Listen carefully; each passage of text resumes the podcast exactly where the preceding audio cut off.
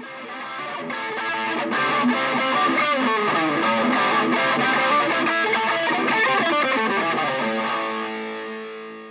Sejam bem-vindos a mais um episódio do GS Cast, podcast criado por alunos da Universidade Federal da Paraíba, vinculado ao Probex UFPB e em parceria com o Grupo de Pesquisa em Estudos Estratégicos e Segurança Internacional. O nosso objetivo é divulgar conhecimento científico sobre estudos estratégicos, segurança internacional e defesa para a sociedade civil. O quadro de hoje faz parte do Sextou com Cultura. Nesse quadro, nós pegamos elementos da cultura pop, mais precisamente filmes e séries, que retratam o fenômeno da guerra de uma forma mais acessível ao nosso público e analisamos de acordo com a teoria dos estudos estratégicos. Não esqueçam também de, nos, de acompanhar o GSCast nas nossas redes sociais, no nosso Twitter e no nosso Instagram, e no nosso canal no YouTube, o GES UFPB. Apresentando a equipe de hoje, eu que vos falo, Débora Guedes, a Pisarina do Nordeste, Jéssica Kelly, a nossa rainha da artilharia. E aí, pessoal, como é que vocês estão? Maria Eduarda Borges, a nossa mercenária híbrida. Oi, oi, gente! O nosso estrategista de Mulungu está doente e será substituído pelas nossas colegas, que eu vou listar a seguir. Letícia Buriti, a nossa interceptadora de mísseis. Olá! Isabela Santana, a nossa destruidora de drones. Oi, gente. E a que vocês ainda não conhecem, porque ela é a mestre por trás de todo esse projeto, a, mente, a grande mente por trás. A nossa Cintia Araújo, a nossa sacerdotisa da guerra. Olá, pessoal. Bom dia, boa tarde, boa noite a todos vocês. E por último, mas não menos importante, a Ana Beatriz Freita, a nossa Bibi de Armas e ministra de Cultura do GESECast, vai fechar o episódio com o nosso quadro de indicações culturais. Mulher, pode é falar. falar. Oi. Oi, gente, tudo bom? E só um adendo, né, de que hoje, por causa do tema que vocês ainda vão descobrir do episódio, temos a supremacia feminina desse projeto, um episódio apenas composto por mulheres maravilhosas, estrategistas e guerrilheiras. Agora que todas as apresentações foram feitas, vamos dar início ao episódio de hoje.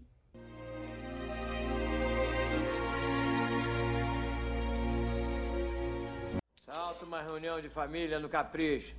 Ô pessoal, pessoal, animação, anda, acorda pra cuspir. Olha essa carinchada, Deus ajuda quem cedo madruga.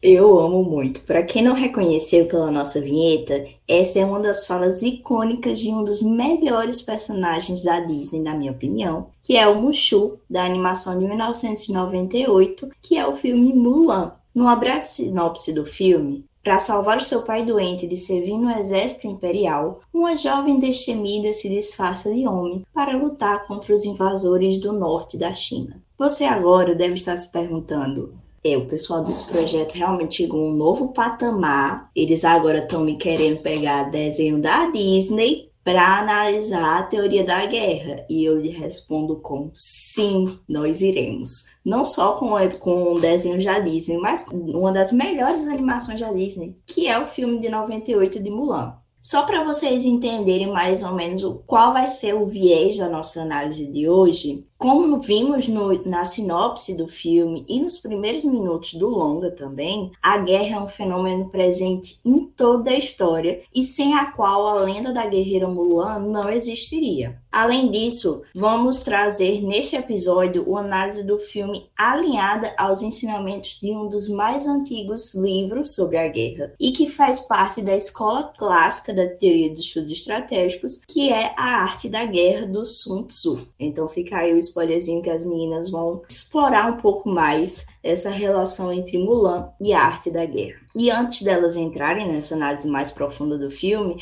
eu vou narrar alguns fatores importantes do enredo da história para aqueles ouvintes que cometeram o pecado de nunca ter assistido a um dos melhores filmes de animação da história do cinema, para vocês poderem se enquadrar, entender o que é está acontecendo. Mas corrija esse erro na sua vida, vá assistir esse filme. O filme de Mulan é uma animação que foi produzida em 98, baseada na lenda chinesa da de Rua Mulan. É isso mesmo que fala? Rua Mulan? Ah, ok.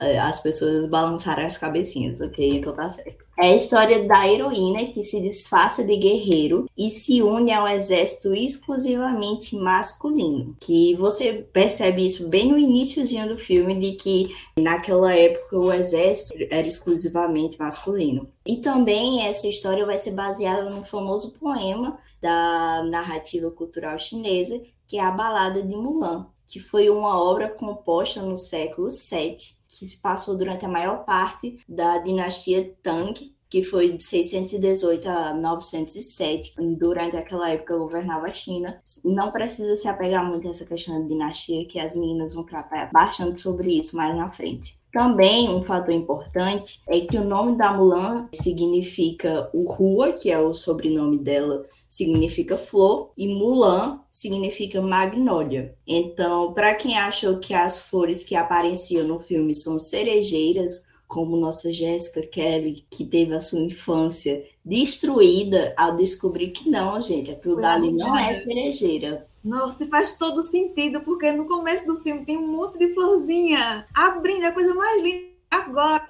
o meu mundo caiu, é isso. Mulher, você pelo menos percebeu as flores, porque quando foram me dizer esse negócio da flor, eu nem lembrava de flor, mulher. Não lembrava dessas flores aparecendo. Vou ter que reassistir o filme para ver essas flores. Mas, segundo fontes, me disseram que a referência da flor aparece em vários momentos do filme, aqueles easter eggs que a gente sabe que a Disney sabe muito fazer. E você também tem essa questão da analogia, né, da Mulan como uma flor que vai desabrochando ao longo da história. Depois dê uma olhadinha também na imagem da árvore da magnólia, para vocês poderem observar a, como essa referência se conecta ao filme. Mas indo ao enredo inicial, os hunos invadem a fronteira norte da China, na época da dinastia Wei do Norte, passando pela Grande Muralha. Os hunos eles foram uma antiga confederação euroasiática de nômades equestres. Eles eram excelentes criadores de cavalos e adeptos do combate a cavalo com espadas, lanças e arco, como a gente viu ao longo do filme. Devido à sua proeza militar e disciplina, eles mostram-se imbatíveis, tirando todos do seu caminho. Então é por isso que a gente tem esse senso ao longo do filme de que eles são uma ameaça vital, uma ameaça muito grande ao Império Chinês. O Império Uno ele chegou a se estender desde a Ásia Central até o que atualmente é a Alemanha e foi do Mar Cáspio até o Mar Báltico. O imperador chinês, quando ele descobre essa invasão na fronteira norte chinesa, ele ordena uma mobilização geral com notificações de recrutamento exigindo que um homem de cada família se junte ao exército chinês. E é a partir daí que a gente vai ser introduzido dentro da história da nossa Mulan, que vai se alistar no lugar do seu pai, que já, é, estava idoso, já estava doente e não tinha condições de lutar naquela guerra. E aí, para saber o que, é que a gente vai falar nesse episódio, eu vou passar a palavra para as minhas colegas.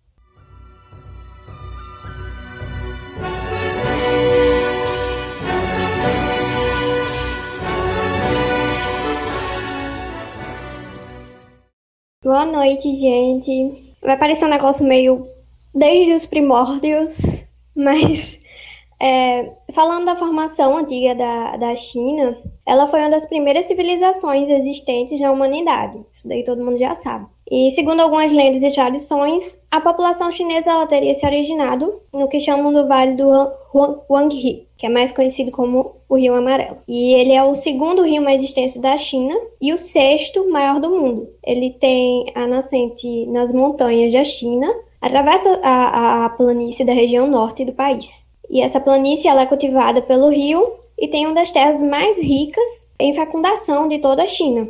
Só que, na China antiga, os grupos que viviam na parte oeste, eles tiveram um desenvolvimento bem diferente dos grupos que viviam próximo às margens do rio Wanghu e o Yangtze-Kiang. E, em parte, isso pode ser explicado pelo fato de que os grupos que viviam no oeste, eles encontraram condições geográficas mais adversas e tiveram que encontrar outras regiões para sobreviverem.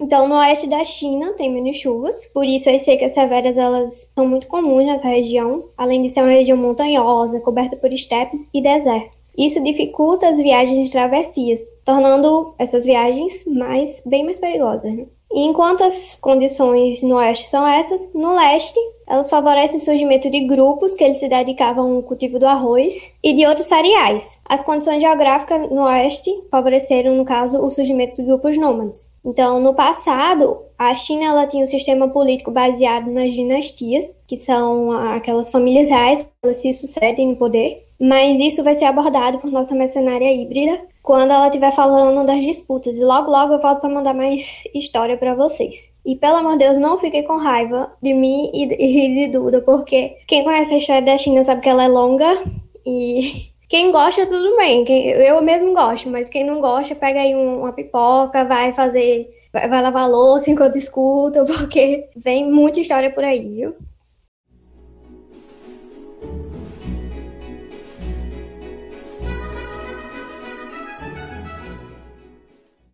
Bom, gente, só enfatizando realmente o que Isa falou, mas se acostumem aí, porque a gente vai falar sobre muita história e vocês vão ouvir muita gente falando o nome de dinastia, então se preparem, tá? Mas enfim, hoje eu vou falar um pouco sobre as disputas internas da China antiga e a construção da muralha.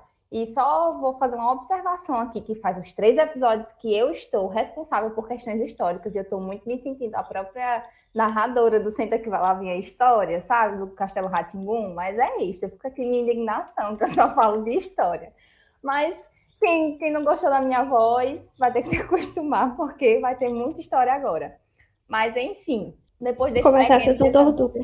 É, nesse pequeno desabafo, vamos embora para a história da China Antiga. Antes da dinastia do imperador, que é tratado por Mulan, tem a dinastia, que é a dinastia do Wei, né, que é o Wei do Norte, existiram outras várias dinastias. Só o adendo da, das, é, dos erros de que eu não tenho maturidade para essa dinastia Wei, que eu fico imaginando ah, o Wei. O, o Wei de... Mas enfim, voltando, vou voltar aqui. Então, gente, antes da dinastia do imperador, que é tratado por Mulan, que é a dinastia Wei do norte, existiram várias outras dinastias. E como são muitas, eu vou falar só de três principais e a Isa vai continuar a falar um pouquinho mais depois.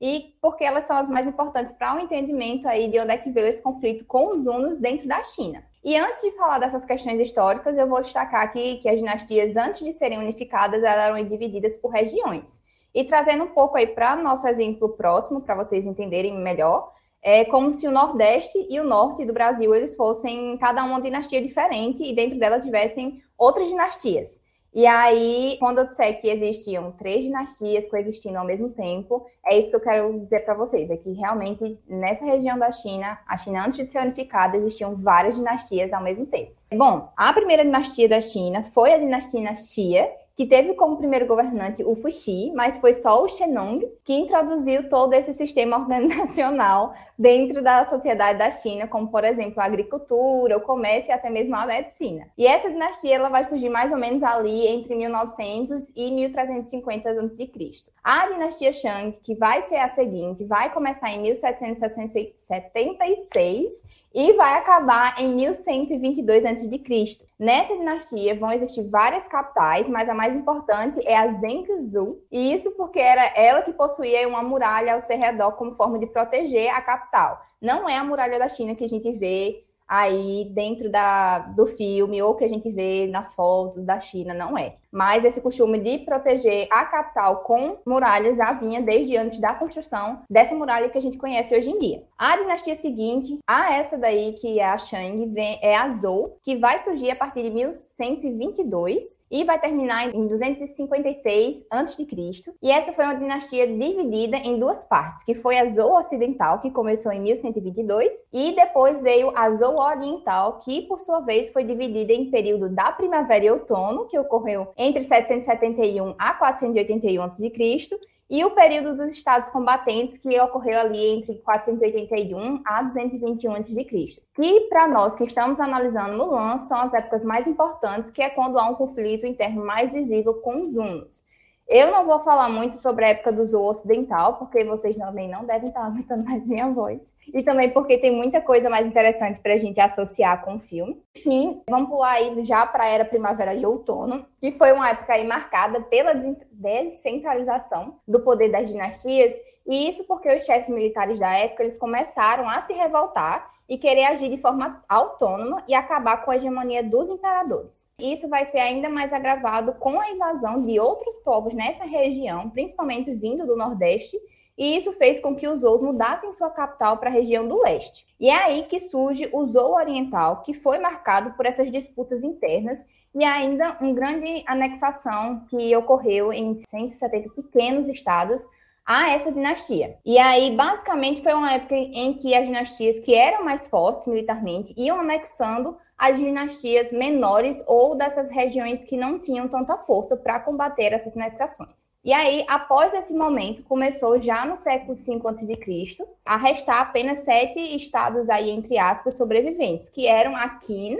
Aki, Zhao, a Han, a Wei, a Shu e a Yan. Gastei todo o chinês que eu não tenho, mas é isso. Quem souber chinês, por favor, me perdoe. E aí, essas dinastias menores que ainda conseguiram sobreviver, elas foram anexadas pela dinastia Qing, que é com N no final, tá, gente? E elas acabaram se tornando aí a China unificada, como a gente conhece. Com essa unificação, começa em 221 a.C., a dinastia Qin, com N no final, que é a que iniciou aí a criação da muralha da China que hoje a gente conhece. Isso aconteceu principalmente por causa da tentativa de união de alguns estados para derrubar a dinastia que tinha sido criada. E aí, o fato da China ter sido unificada não quer dizer que não tenha tido conflito e insatisfação com essa, essa gigante unificação principalmente por causa das, das, dinastias menores que não conseguiram aí se defender, elas acabaram se unindo para poder tentar combater aí essa grande unificação da dinastia Qin. E entre esses insatisfeitos aí estavam os Xiongnu's, que são os nossos aí Hunos que são mostrados pela Mulan. E aí os Hunos, eles eram vistos como grande ameaça e uma ameaça tão grande a ponto de realmente necessitar criar uma muralha da China que ao longo dos anos ele foi sendo aumentada e aprimorada. E aí, após essa dinastia Qin, com N, surge aí a dinastia Han, em 202 a.C., que foi a que teve aí maior conflito com os hunos, porque foi ela que ampliou ainda mais o poder da dinastia e expulsou os hunos para a região das estepes, que é ali onde hoje é mais ou menos a Mongólia. E aí, nesse local onde viviam os hunos, foi estabelecido o que hoje a gente conhece como a Rota da Seda, que foi muito importante para a economia da China da época. Após toda essa explanação histórica, eu espero que vocês tenham na cabeça que os hunos eles tinham uma cultura militar forte e muito estratégica e por isso que as dinastias tinham eles como ameaças tão grandes que necessitava aí de uma criação de uma muralha dentro das fronteiras para poder se proteger. E para finalizar e trazer um pouco aí do filme, a gente vê essa característica militar dos hunos quando Shan Yu vai conquistando aí os territórios, inclusive chegando ao ponto de passar através da através da muralha. E aí, dentro do universo do filme, a gente vê como o Shan Yu, ele é muito estratégico e muito inteligente. Já no início, ele vai mostrar aí que sua tropa passa pela muralha e ele faz questão de deixar os soldados fazer aquele aviso com fogo e mostrar que eles chegaram à China, que eles vão ultrapassar, e também faz questão que um dos soldados sobreviva para ir avisar o próprio imperador que eles estavam lá nos territórios da China. E aí, até em um momento do filme, ele fala também que o imperador ele provocou seu poder ao construir a muralha e basicamente ele viu isso como uma provocação.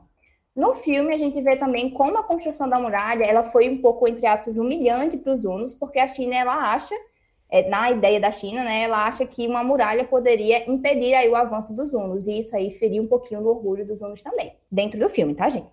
Porém, acima de tudo, foi ainda mais uma ênfase aí para o poder dos hunos. Isso porque se os hunos não fossem uma ameaça, porque que a China iria criar uma muralha para impedir a entrada. E vemos que o Shan Yu tem essa consciência e a consciência plena de que tem um poder muito grande e é uma ameaça para o imperador da China. E olhando para o filme também, vemos o seu papel de líder, o papel do líder do Shan Yu, e como isso e o fato dele saber quais são suas ameaças foi um elemento muito importante para o seu avanço dentro do território. Isso, dele saber quais são suas ameaças principais, a gente vê até no momento como ele vê a Mulan. A nossa rainha da artilharia, ela vai ser nossa pós-estruturalista aí, vai quebrar o nosso tabu e de hoje, porque ela vai falar mais sobre a, o papel da mulher na guerra. mas só queria destacar mesmo o fato de que o Shan Yu ele foi o único que não duvidou da Mulan após saber que ela era uma mulher, porque ele sabe quais são as suas prioridades e sabe que ela poderia sim ser uma ameaça mesmo sendo uma mulher. Não estou defendendo ele, tá, gente? Eu só estou dizendo que ele foi o único que realmente viu a Mulan como uma ameaça. E isso vai estar inserido um pouco na lição do Sun Tzu, de conheça seu inimigo assim como a si mesmo. A nossa sacerdotisa da guerra vai explicar um pouquinho mais isso aí. Mas basicamente o Shan Yu ele era inteligente o suficiente para saber e reconhecer quando uma ameaça ela aparecia. Enfim, gente, é isso. Sei que hoje eu estava muito senhora divulgadora dos spoilers, mas é o que estava tendo para hoje. E agora fiquem aí com a nossa destruidora de drones. Então, gente, eu vou repassar um pouquinho das, das dinastias para chegar em mais dinastia. Mas calma que eu vou repassar muito rápido. Primeiro, Xia, que Duda falou, que é a, a, aquela dinastia primeira que tem uma controvérsia entre os historiadores se ela existiu realmente ou não. A Shang, que eram os descritos como governantes cruéis, corruptos e decadentes, mas também não tem tantos registros assim.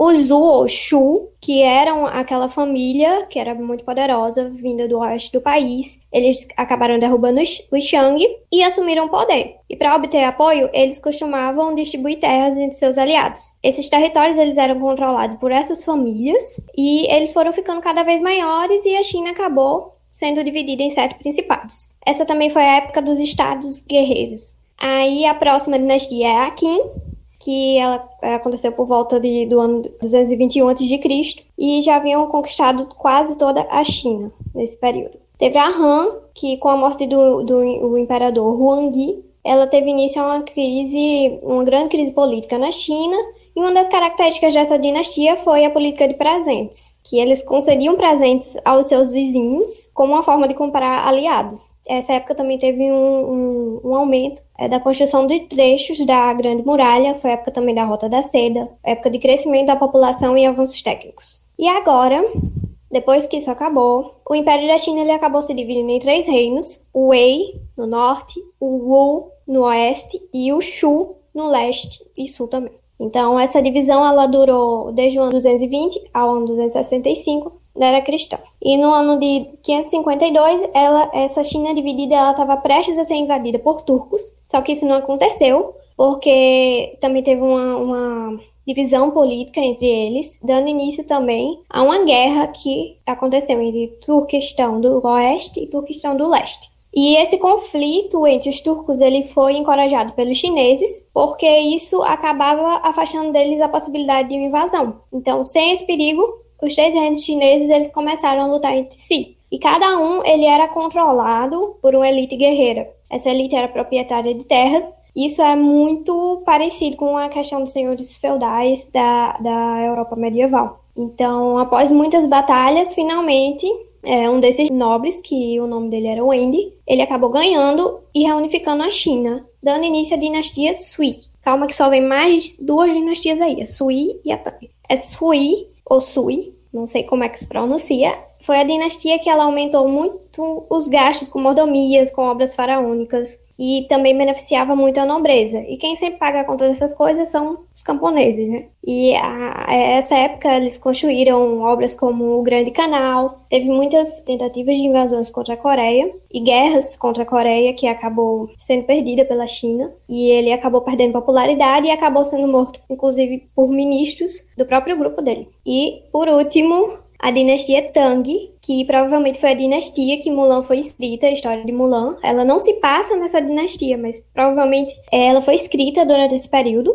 Ela foi uma dinastia fundada pelo oficial Li Yuan, que é pertencente à dinastia que havia reunificado a China, né? Após três séculos de fragmentação. Então, a família que fundou a dinastia foi a família Li. E esse período, que é o período Tang, ele é considerado a época de ouro da China medieval. Nessa época, ela, ela teve uma grande expansão territorial e também a construção de importantes cidades, além do fortalecimento do exército, e o rei governava com poder centralizado por meio de decretos. Finalmente acabou. Eu prometo que eu não volto para falar de nenhuma dinastia, nem eu, nem eu, nem, nem nossa mercenária híbrida. A gente não volta mais nesse episódio.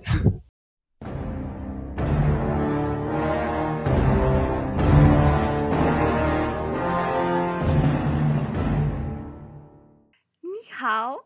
Então, aqui quem fala é Cintia Araújo, vulgo sacerdotisa da guerra. E, assim, é uma enorme satisfação estar conversando com vocês hoje. Um breve comentário sobre meu, nome, meu codinome escolhido pela equipe. É que, geralmente, esses, esses sacerdotes e tal, eles sempre são escolhidos para fazer previsões e tal, definir a sorte, né? Como eu sei que eu não tenho poderes para isso, mas é, eu vou desejar do fundo do meu coração, né? que a equipe do Cast sempre consiga enfrentar e vencer as batalhas que vierem pela frente. Amém. Mas então, pessoal, quando eu estava definindo alguns pontos do meu roteiro, eu até pensei em começar a dar uns spoilers assim, vir mais carregada. Falei, não, não, não, não, vou seguir de maneira mais fluida. Outro detalhe aqui é que eu vou hoje, neste, nessa noite, estamos gravando da noite, né? Nesta noite eu gastarei todo o meu mandarim, entendeu? E é isto. Porque tem que valer a pena que eu tô estudando. Mas vamos lá. Mas, ô menina, é pra isso mesmo. então, eu não sei vocês, mas na minha percepção, ficou cada vez mais comum nas últimas décadas a difusão do livro A Arte da Guerra, do Sun Tzu.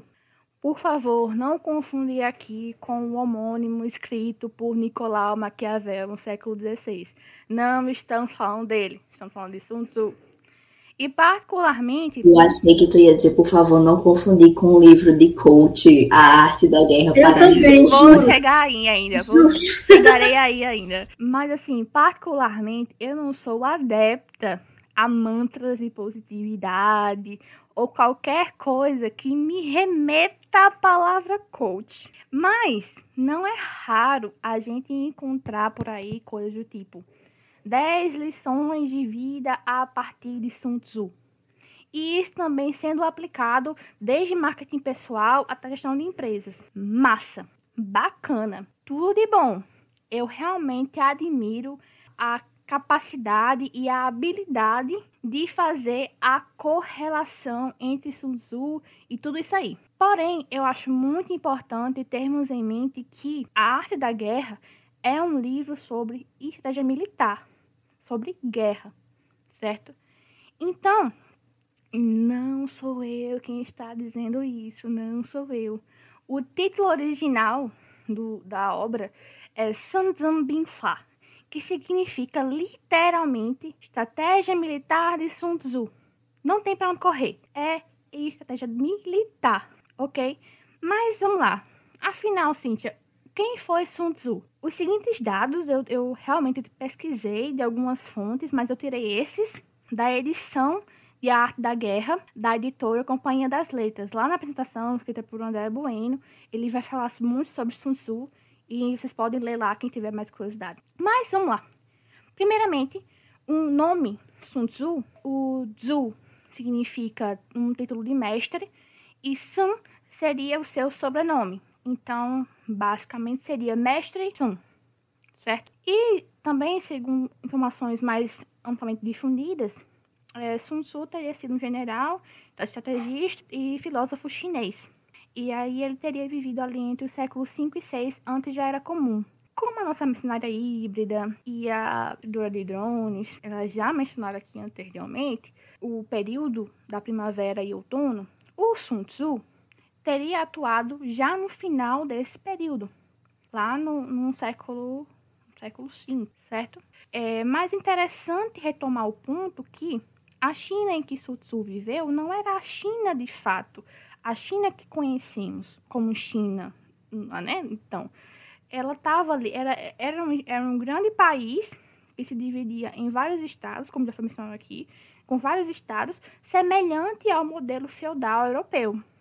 E, segundo André Bueno, apesar dos chineses se entenderem como pertencentes de uma cultura semelhante, à mesma cultura, eles foram se acostumando a, a se identificar mais com a terra onde ele tinha nascido do que se entender numa dimensão maior de império. Dando aqui um exemplo bem raso, vamos imaginar que todas aqui somos do Nordeste, algumas da Paraíba, algumas de Pernambuco, algumas do Ceará. Então, A gente aqui, muitas vezes, se identifica primeiro como paraibana, como pernambucana, como cearense, antes mesmo de se pensar nordestina ou brasileira. Então, mesmo que haja pessoas que falam que Nordeste tudo igual, cada uma tem a sua excepcionalidade. Então, é isso que eu quero dizer. Eles se entendiam como uma cultura grande, certo? Uma cultura conjunta, mas cada um tinha a sua exceção e eles se entendiam mais de onde eles nasciam, certo? Mas no fim do século VII, da Era Comum, o país passava por uma instabilidade muito grande, crises violentas, tanto na política quanto na sociedade civil em geral. E essa era a realidade de Sun Tzu, um país instável com guerras constantes.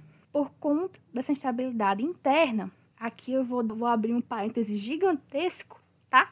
Mas essa instabilidade interna que, mas só que vários séculos depois de Sun Tzu, no caso, a China já era uma potência marítima no século XV, muito antes de portugueses e, enfim, espanhóis, britânicos, muito, muito antes. E apesar do tamanho da frota chinesa é, não ser um consenso entre pesquisadores da área, alguns afirmam que já chegavam a 200 navios e mais de 27 marinheiros e soldados. Mas as mudanças políticas internas da China fizeram com que eles se voltassem para dentro para resolver ameaças internas.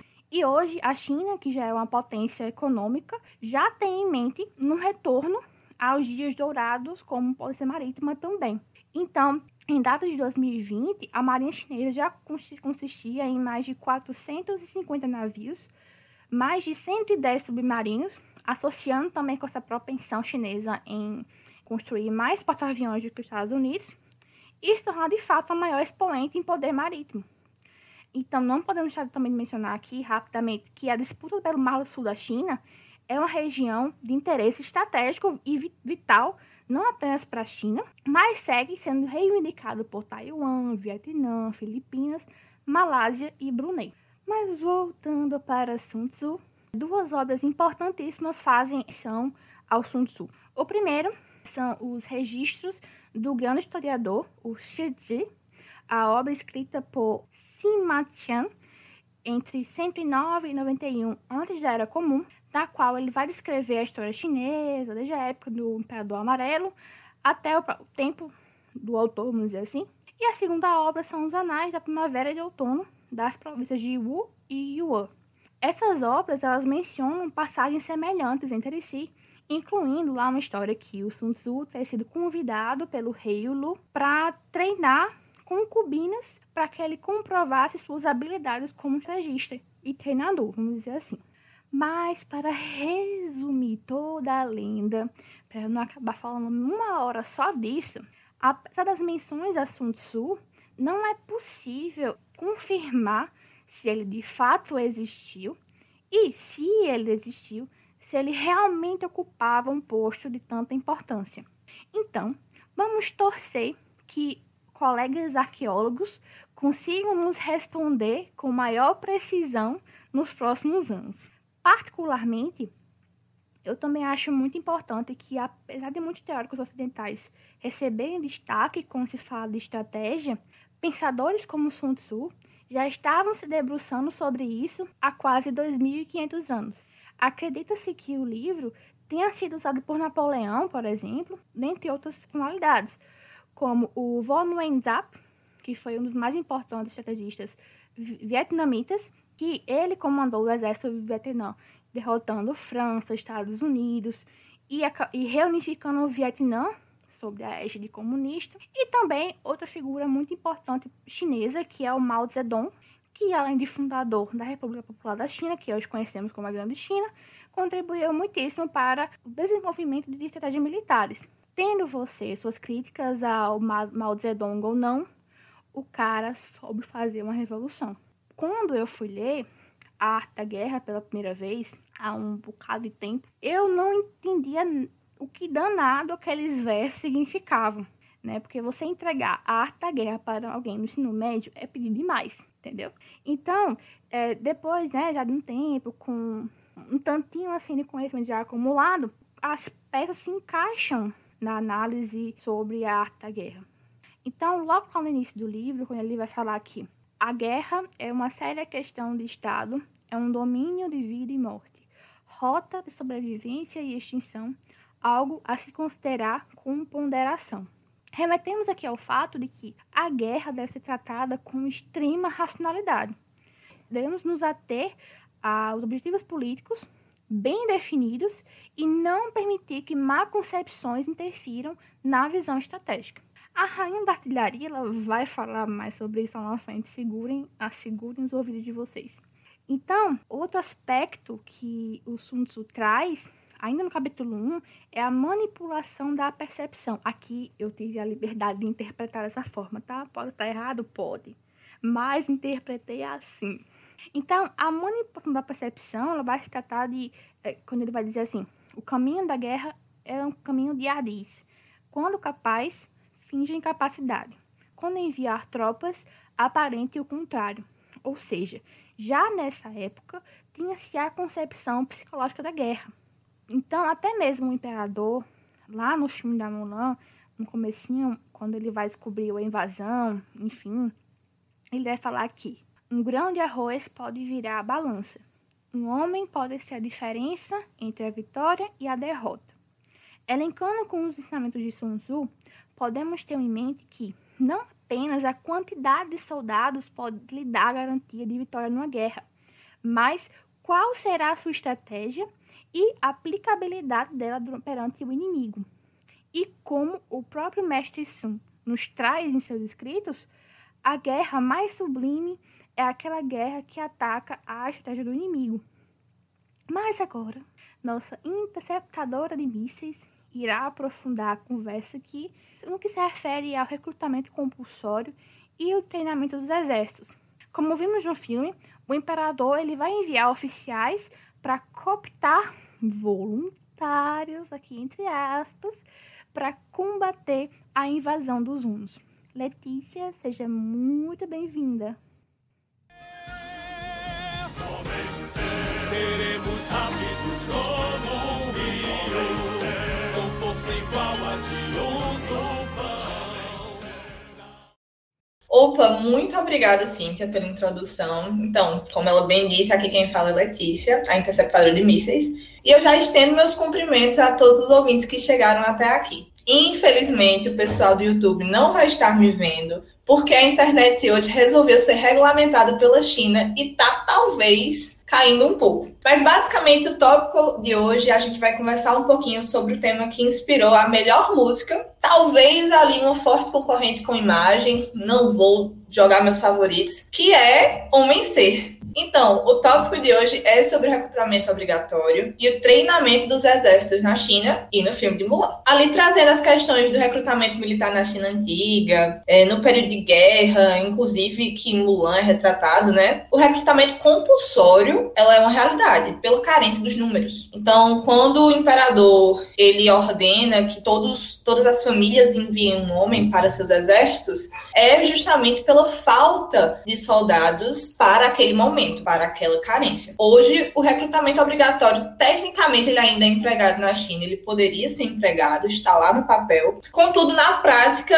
não é a realidade, porque o serviço militar obrigatório, ele não é implementado ali desde 1949, já que o Exército de Libertação do Povo Chinês, ele sempre vem conseguindo recrutar um número suficiente de voluntários. Então, é interessante também lembrar que esses voluntários, eles não vêm das regiões administrativas especiais, que ali é Hong Kong e Macau, porque essas regiões elas estão isentas de mandar homens, de mandar é, cidadãos para as forças armadas. Mas em Mulan, voltando, as vilas elas recebem essa ordem de enviar um homem por família e diante disso, Mulan resolve realmente se disfarçar de homem para assumir o lugar do seu pai, que com certeza, tendo em vista a sua saúde frágil, morreria na guerra. Aqui a gente começa realmente a entender como o filme ele vai se misturando com algumas teses de Sun Tzu, justamente porque nas cenas de treinamento, nas cenas dos militares treinando, as similaridades são tremendas. Então, se eu digo a vocês, devemos ser rápidos como o rio que corre, com toda a força de um grande tufão, com toda a força de um fogo violento, misteriosos como o lado escuro da lua. E eu também digo que, assim, sua velocidade é como o vento, a tua lentidão da floresta, sua invasão e sua pilhagem são como fogueiras. Estático é como as montanhas. É tão difícil de conhecer quanto a escuridão, e em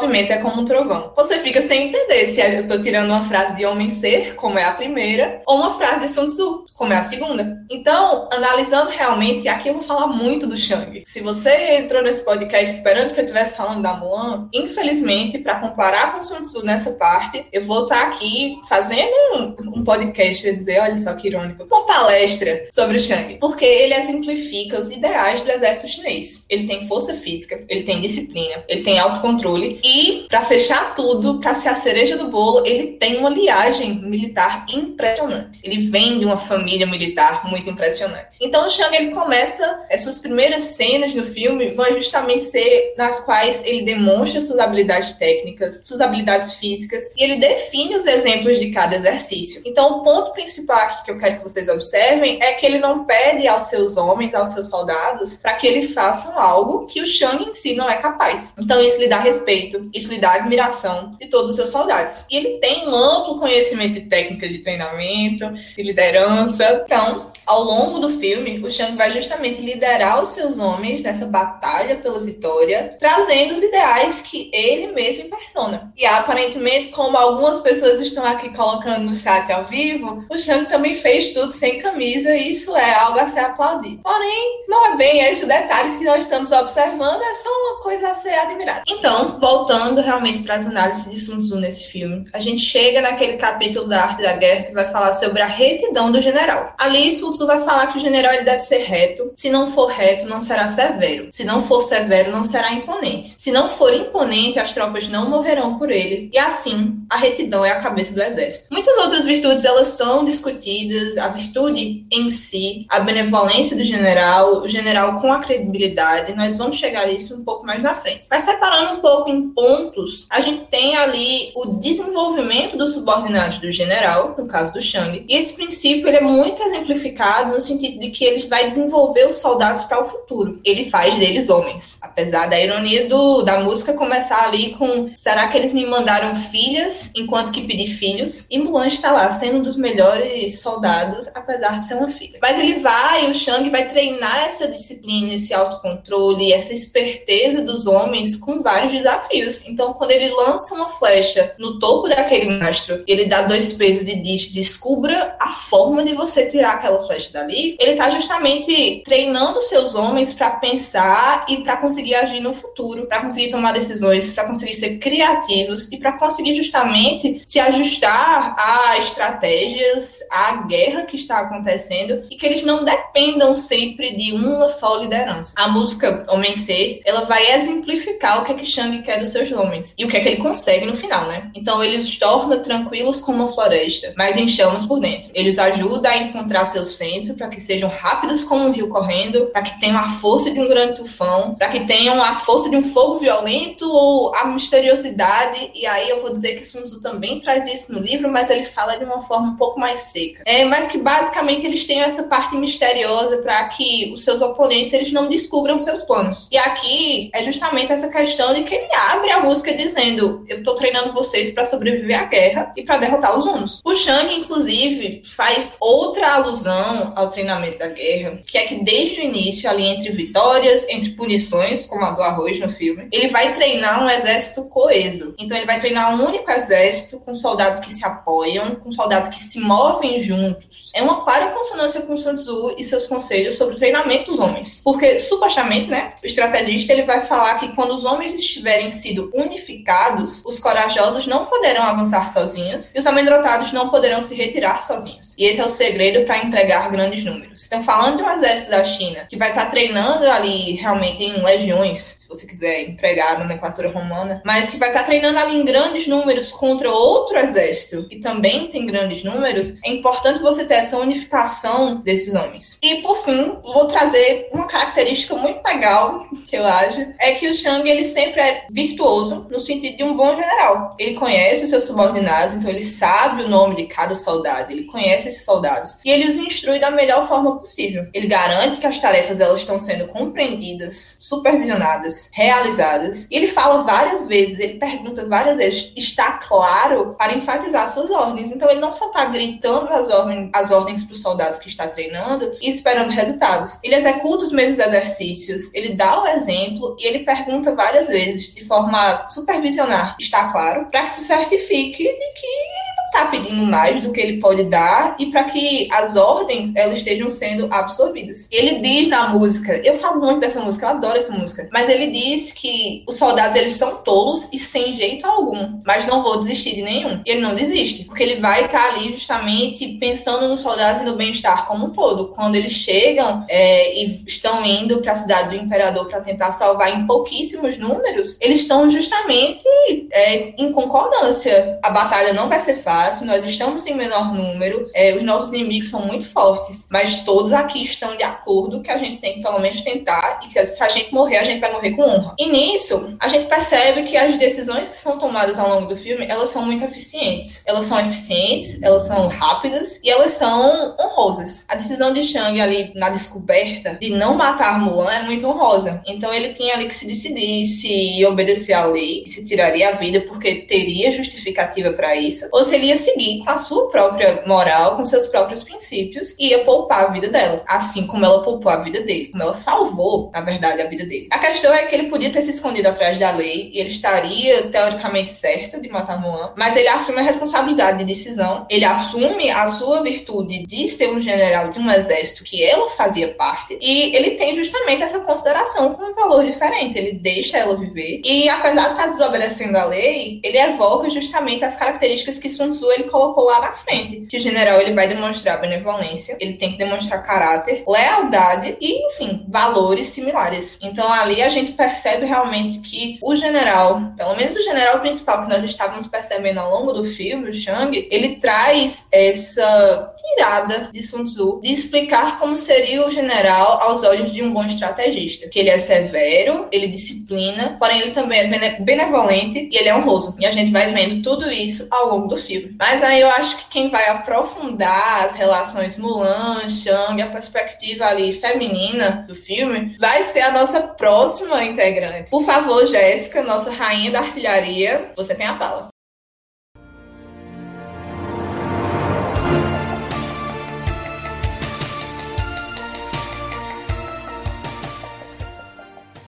Oi, pessoal, me desculpem aí as piadinhas que eu soltei no chat. É que eu fiquei muito criativa.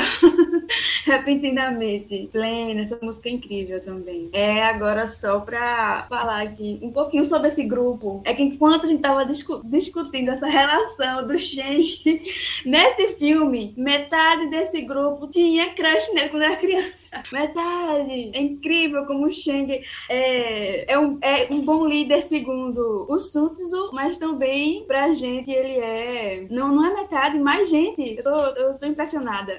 É porque ela excluiu a minoria masculina no grupo. É, mas é, a gente não sabe, né? O, a, o exemplo de homem. Um homem deve ser. O Sheng tá aí pra mostrar pra todo mundo. É, vamos lá. Eu anotei alguns pontos aqui, justamente entre a relação da Mulan enquanto uma líder e um pouquinho do Sheng também, já que Buriti ia fazer isso, mas como eu precisava pontuar algumas coisas que a Mulan fazia e que o Sheng não, foi só para botar um pouquinho de contraste e fogueira e botar fogo nessa fogueira aqui, somente. Pode criticar. Ah, vamos.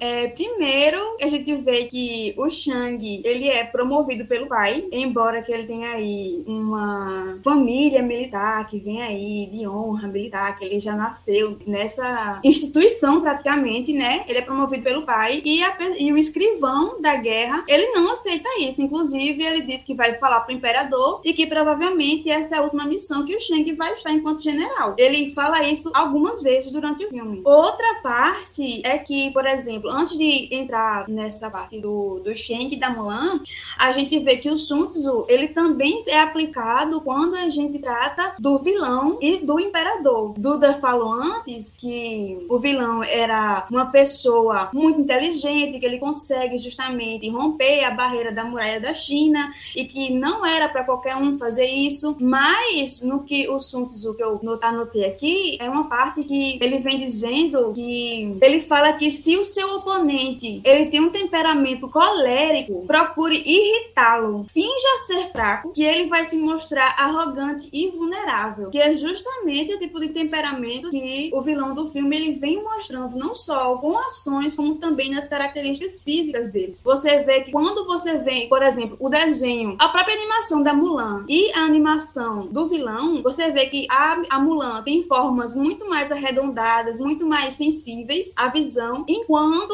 o vilão é, tem, é, é um desenho muito mais pontiagudo, vamos dizer dessa forma, e que é muito mais grosseiro. Ele mostra várias, várias partes, a agressividade, ele vem mostrando ser uma pessoa ambiciosa, impulsiva, como também ele vem demonstrando é, a capacidade de fazer bons planos. E quanto ao imperador, a gente vê que no, logo no começo do filme, ele não quer propriamente que o exército vá proteger ele, vá proteger a cidade imperial, teoricamente. Ele quer que o exército marche em direção à fronteira para proteger o povo. O povo em si, que é a prioridade do imperador que estava naquele, naquele momento, né? Mas tem outra parte muito, muito interessante, e é, falando também da Mulan, já entrando nessa parte da Mulan, é que o Sun Tzu, ele vem dizer que a água escolhe seu percurso de acordo com o terreno que atravessa. Você vê que várias vezes durante o filme a Mulan vem mudando a estratégia dela para se adaptar ao ambiente, para se adaptar ao que ela precisa fazer. Não só na modificação que é de se transformar teoricamente num homem, como também em outras partes que eu vou citar daqui a pouco. Ele também diz, o Sun Tzu, no caso, ele também diz que a vantagem estratégica desenvolvida por bons guerreiros é como, vejam só, é como o movimento de uma pedra rolando por uma montanha com 500 metros de altura. A força necessária é insignificante, mas o resultado é espetacular. E é justamente o que a Mulan faz. Se, se eu não me engano, ela tira uma flecha, ou é um. Eu acho que é uma flecha que o próprio Mushu ele ativa e vai junto. É uma cena que pode. É um pouco cômica, porque o Mushu também vai, mas o, o, o esforço que ela fez de lançar aquela flecha, teoricamente, para fazer rolar uma rocha enorme, é insignificante, porque foi só uma flecha. Ela conseguiu fazer todo um desmoronamento de uma montanha e soterrar de neve milhares de unos.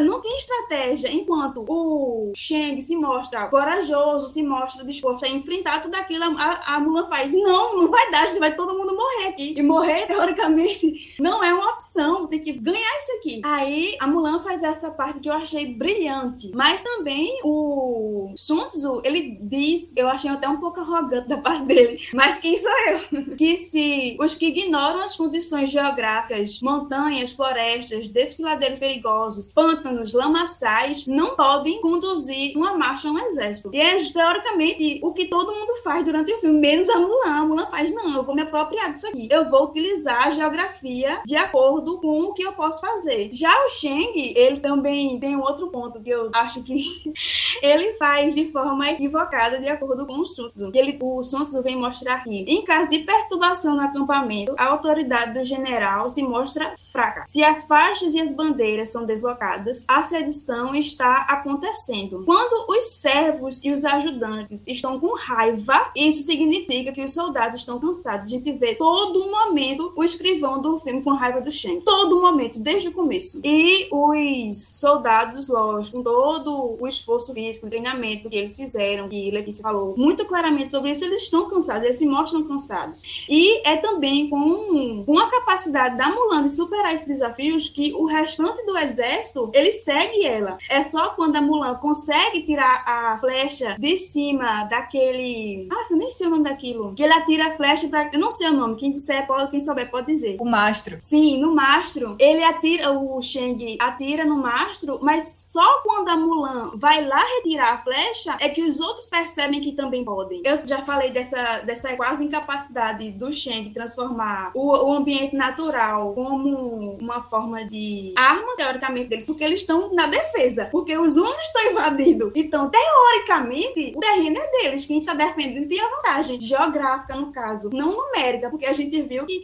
a vantagem numérica era dos Hunos, mas a vantagem geográfica é de quem pertence ao ambiente. Isso aí, a gente já vem debatendo nos outros episódios, vocês já estão cansados de saber disso. E o Shang, em nenhum momento, observa isso. Outro ponto também que é, Letícia falou sobre alguns tópicos que o, de um líder, de um bom general, que o Shang se encaixa, mas o Shang também se encaixa nos cinco tópicos do que seria um mau general. Quer dizer, nos cinco não, quatro, vamos dizer assim. Porque o Sun Tzu vem falar sobre, que é, sobre os cinco pontos que são a imprudência que leva à destruição. O Shang é imprudente quando ele para de escutar Mulan e segue no seu cavalo numa marcha até o imperador e ela avisando que eles não estão mortos, que eles vão invadir a cidade imperial e ele tô nem aí, vai-se embora como se não tivesse nada acontecendo. É... O outro ponto é covardia. É esse o ponto que eu tenho em discordância que o Shang não apresenta covardia durante o filme. Inclusive, no segundo filme, ele morre, coitado.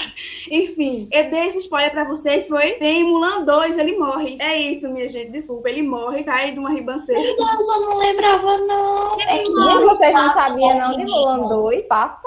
Sim, Mulher, Mulan faz 2. muito tempo que eu vi. Eu lembrava, só que vai dar um spoiler pro pessoal que vai assistir. Mulher Gente, de peraí.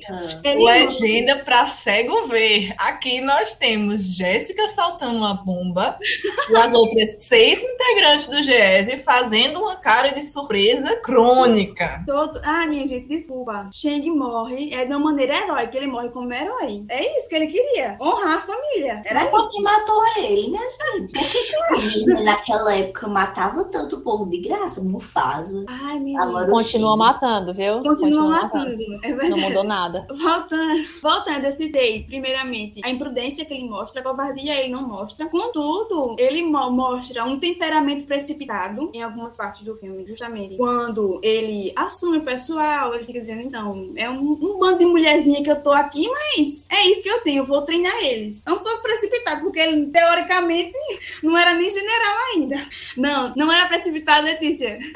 Foi um pouco, foi um pouquinho. Ah, é um pouco precipitado que pode ser provocado por insultos, mas ele também mostra um senso cego à honra. Enquanto Letícia falou que ele realmente mostra isso da honra, mas é um senso cego à honra. Enquanto a Mulan vai lá e salva a vida dele, caindo um desfiladeiro, ele vai lá e diz: Ah, uma vida por uma vida, eu não vou matar ela. Mas é um senso cego de justiça. Ele diz: Não vou matar. Ele se recusa a decapitar ela, mas deixa ela lá, ferida, na neve, jogado sem nada. E é isso. Ele esperava que ela fosse o quê? Não, meus amores, o suspense dele, porque ele é dramático, né? Ele tem que ir até ela com a, com a espada na mão, chegar bem perto dela, fazer toda aquela cena de novela das nove, aí ele, ah, uma vida por uma vida. Uma vida por uma vida. Achei, achei demais, totalmente desnecessário. Ele deixou sem nada. Literalmente, uma mantinha, um cavalo, um grilo e um Mushu. Que ele não sabia da existência dele até agora. Vamos lá. Um outro ponto é que é um senso cego de, de honra que a gente acabou de falar, que é sensível à vergonha. Ele pensa, logicamente, nele, tem uma mulher no- no- na- sua equipe e do que a população pode achar disso. É tão tal que quando ele tá na frente das outras pessoas, dos outros civis, ele ignora ela completamente, como se não estivesse nem falando com ele. É, o outro ponto é o excesso de solicitude para com seus homens. Ele é realmente muito solícito com todo mundo. E não que eu vá achar isso ruim, porque ele é solícito com seus homens. Não vou, eu vou deixar isso no limbo. Tá lá no limbo e a gente depois decide isso. Se a gente vê como realmente um problema que o Shang tem, que é um problema que o Sun coloca, mas até agora eu não consigo identificar isso como um problema. É um excesso de solicitude que, segundo o Sun Tzu, pode expor a preocupação e a angústia. A gente vê a Mulan se preocupa com ele, as outras pessoas se preocupam com ele, os soldados, no caso, se preocupam com o Shen quando eles veem que toda a tropa que o pai dele liderava tá morta. Todo mundo fica preocupado, perguntando se ele precisa de um tempo, todo mundo fica lá, e aí, Shang, e aí? Como é que a gente vai fazer agora? Como é que você está? Ele demonstra angústia para os seus soldados, mesmo que ele diga, não, vamos, vamos continuar, a gente precisa seguir. aqui." Mas tem uma parte, nossa, que o Sun Tzu fala muito bem, que ele diz assim, trate os seus soldados como filhos e eles te seguirão a qualquer lugar. Trate-os como filhos queridos e eles darão a vida por você. Quando a Mulan é descoberta enquanto mulher e o Shang expulsa ela do exército, vários dos soldados querem ficar com ela, querem seguir a liderança dela, o exemplo dela. Mesmo ela sendo mulher, enquanto Shen, com o senso de honra cego dele, diz: Não, vamos embora todo mundo. E eles ficam ali sem saber se não, ele é um de nós. Como assim a gente vai deixar ela aqui? Eles seguem ela porque ela tratou ele,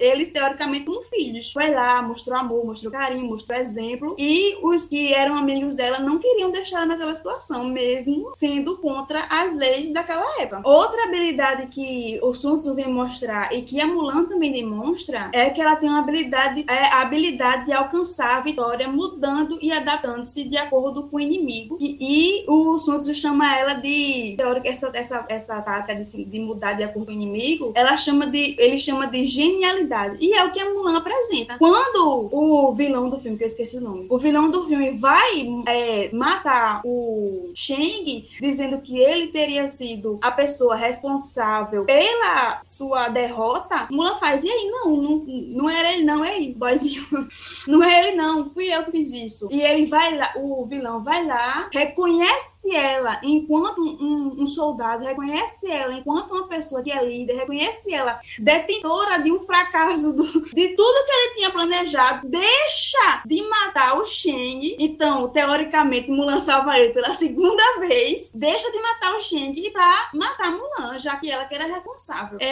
e também na Mulan, segundo os assuntos, a gente pode aplicar que encontra-se os pontos fortes, que reconhece fraquezas e ela agarra as oportunidades e se protege das ameaças, que é base. Ela faz tudo isso, utilizando das tropas e do treinamento. É, agora que eu tô já no finalzinho dessa minha análise do Shang e da Mulan, é, tem dois livros muito interessantes que eu gostaria de recomendar, que daqui a pouco Ana Beatriz vai fazer isso, recomendar várias coisas interessantes para vocês. Tem dois livros para vocês lerem depois, caso vocês queiram ver outras mulheres que participaram da guerra, outras mulheres que também foram líderes e que, por esse mundo machista, patriarcal, são anuladas da vitória, da glória e de tudo que a Mulan conseguiu.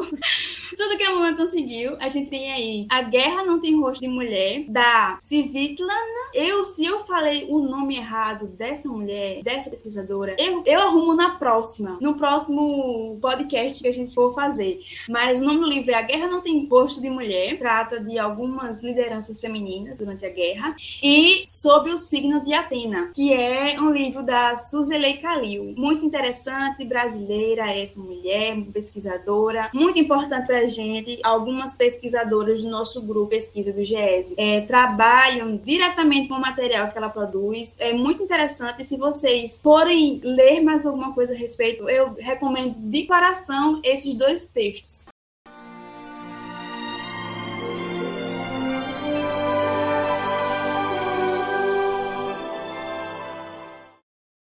Vou falar que hoje foi uma decepção, porque é só filme. Ainda bem que Jéssica falou um livro, porque, real, esse livro é muito bom. Mas a decepção não é que só é filme, como também a maioria é ocidental. Mas é uma questão mais de estratégia mesmo. Então, por exemplo, primeiro eu vou recomendar Mulan, o live action, por meio que não seja bom. Tenho minhas ressalvas, tenho minhas críticas, talvez seja cancelado naquele momento. Não gostei do filme em questões técnicas, mas tá no coração, nostalgia bate, então é aquele filme bom, duas estrelas, duas estrelas e meias. A segunda recomendação, que não tem nada a ver com guerra, que não tem nada a ver, nada a ver com estratégia, nada a ver com Mulan, nada a ver com nada. Sabe aquela cena do filme quando os soldados se, tra se transvestem e entram no, no castelo? Aquela cena, eu, eu tenho pra mim que aquela cena foi tirada diretamente de um filme da Marilyn Monroe, de 59. Quanto mais quente, melhor. Eu acho que isso é uma ode a esse filme, que é um clássico. Mas aí, indo diretamente para recomendações de fato, que eu acho que valeriam muito a pena sincronizar esses filmes com o conteúdo principalmente de Santizu. Todo filme de guerra, principalmente guerra tradicional, ainda mais, sei lá, todo tipo de guerra tem a, as leis de Santizu, você consegue perceber claramente. Então, por exemplo, Akira Kurosawa, todos os filmes de guerra do Akira Kurosawa, você vê os elementos nos filmes. Os filmes, principalmente estadunidenses, como 1917, Dunkirk, Até o Limite da Honra, de 97, do Ridley Scott, com a Demi Moore literalmente raspando o cabelo, tem problemas daquele filme? Tem problemas daquele filme. Todos esses filmes têm problemas. Mas, se você for prestar muita atenção no filme, nas, nos momentos de conflito, nos momentos de pegar arma, espada, ir lá, lutar e tal, você vê esses elementos. Então, fica aqui a minha recomendação de G.I. Jane, que é até, a último, até o limite da honra. Tem até o último homem e Braveheart, todos do Mel Gibson, o maior que temos. Muito problemático também. Tem o Grande Herói, de 2013, com Mark Wahlberg. O título em inglês é Lone Survivor, e ele tem alguma coisa a ver com Navy Seals. Eu não lembro nesse filme, porque para mim ele é uma grande memória de grandes coisas ruins acontecendo. Aí, para não dizer que eu não falei do Japão ou da China, além de ter falado do Kurosawa, três filmes chineses, não chineses, né, mas que elenco chinês, diretores chineses, porque a gente sabe que filme envolve muita gente, então nunca é 100% uma, uma coisa. Então temos o, o Clã das Adagas Voadoras, de 2005, muito bom, mas é aquele negócio, é um muito bom, sabe? Não, não é 100%, mas também não é 0%. Tem The 800, que eu acho que não chegou no Brasil, então meios russos estão aí para isso. E tem a Batalha dos Três Reinos, que a Cintia tinha recomendado e que tá... realmente é muito bom. Aí, para passar raiva, eu vou falar de Attack on Titan e de Vikings e de Game of Thrones. As cenas de guerras. Você. É porque eu, não, na minha cabeça tudo faz sentido, porque eu sou a, a gamer do negócio, entendeu? PUBG, CSGO, Free Fire, Fortnite. Eu, quando tava lendo Sotizu, eu passei raiva lembrando de todas as vezes que eu joguei PUBG, CSGO, e eu tava aplicando as coisas, e eu não entendia como eu estava aplicando. Vocês pensam assim, ah, não faz sentido, mas quem joga com squad, com esquadrão, faz sentido. Sempre tem um cara que fica no ponto alto. A gente nunca luta na água, a gente nunca entra na água para brigar, a gente sempre ou passa ou fica atrás num canto mais ou menos seguro. Então, para quem joga, por favor, leiam Santizu, vejam filmes de guerra, veja como a ficção e a realidade e até o entretenimento eles se interligam. Então, pagar a cadeira de estudos estratégicos, eu pensei, nossa, eu vou aprender a jogar o War?